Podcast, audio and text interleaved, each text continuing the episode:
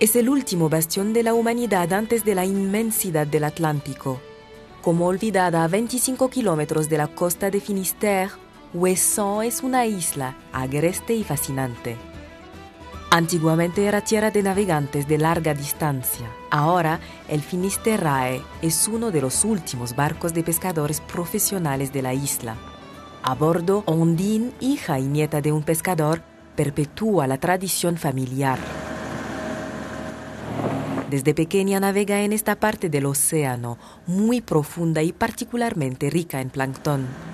Aquí tenemos verdaderos torrentes submarinos, con corrientes muy fuertes. Somos afortunados porque estas son las corrientes que dan vida y son la base de la cadena alimenticia. Más que las pescas milagrosas, son los panoramas de Huesson los que iluminan los días de Ondine, un privilegio que le gusta compartir con el resto del mundo. Estoy haciendo un pequeño live para gente que no tiene la oportunidad de estar en Huesson. Siempre es un placer cuando puedo compartirlo con suscriptores en Facebook. La belleza natural de la isla y el aislamiento de su comunidad. Esto es lo que caracteriza a Ouessant. En su pequeña tienda en Lampol, en el corazón de la isla, Ondine se encuentra principalmente con clientes habituales. Es bastante agradable. Todavía no somos muchos en invierno. Tenemos una población aquí. Somos alrededor de 400 habitantes en enero y febrero y entre ellos François, el padre de Ondine, apodado Finch el pirata. Este antiguo marino mercante ha viajado por todo el mundo. Su ronda matutina siempre comienza con la tienda. Hace casi 32 años estoy jubilado. Yo soy quien le transmitió el demonio de la pesca. Dicen que para aferrarse a esta tierra alejada de todo, un poco salvaje, se necesita temperamento. Escucharé cómo respiras, ¿de acuerdo? ¿Conoces esto? ¡Qué suerte! Jean-Baptiste, el único médico de la isla, tiene en abundancia. Originario del continente, se aventuró a hacerse cargo del consultorio del antiguo médico general hace cinco años. No podía verme regresando a un consultorio de rutina cotidiana. Quería estar un poco aislado, hacer un poco de todo, hacer un poco de emergencias, medicina. Una vez que probé Wesant, realmente no me vi trabajando en ningún otro lugar. Así que esperé el momento adecuado para sentarme, aunque no todo sea sencillo.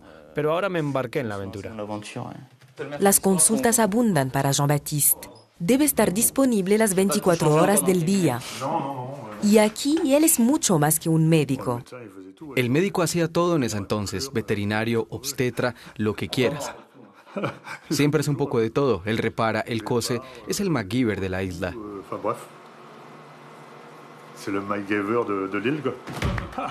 Y para el MacGyver de la isla los días son largos.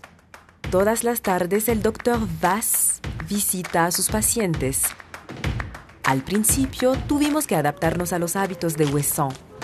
No hay nombres de calles y tienen la mala o buena costumbre, no sé, de no poner su nombre en los buzones, como todos se conocen. En Wesson no es solo el médico quien juega a los ángeles de la guarda. En esta isla que ha visto tantos naufragios, hay nada menos que cinco faros, dos en tierra y tres en el mar. Aquí son apodados los héroes de Wesson. Toma la corriente aquí. Vamos un poco más allá, muy poquito, gracias. Dominique, fotógrafo, aprovecha el pequeño oleaje para captar el reflejo del faro de Jument al suroeste de Wesson, un momento especial. Tenemos el reflejo ahí. Tengo el reflejo, logré conseguirlo. Vamos a tener que aclarar algunos lugares porque, bueno, es hay algunos que no están mal. Hoy tranquilo el mar en Wesson se parece más a menudo a esto. Olas potentes y peligrosas, a veces de 30 metros de altura. Dominique se enamoró de la isla por las severas tormentas invernales que ponen a prueba los faros. Unos fareros me explicaron que antes de que una ola rompiera en el faro, oían venir la ola y era como una caja de resonancia dentro del faro. Es un ruido enorme. A veces los muebles, todo se estremecía dentro del faro. Al igual que Dominique el fotógrafo, a Ondine, la pescadora, le gusta compartir su amor por los faros. En Wesson somos tan cercanos a nuestros faros que los consideramos héroes, como si fueran verdaderos seres. Una vez a la semana, Ondine les cuenta a los turistas la historia de estos faros.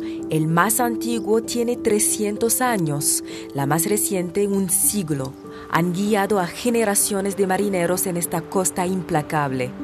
Cuando veían la costa de Huesón era porque estaba demasiado cerca. Quien ve a Huesón ve su sangre. Eso es Es decir, si vemos Huesón, estamos demasiado cerca y podemos quedar atrapados en las corrientes, los escollos. Frente al Atlántico, en los confines del continente, los héroes de Huesón vigilan sin tregua y dan a su isla ese carácter único.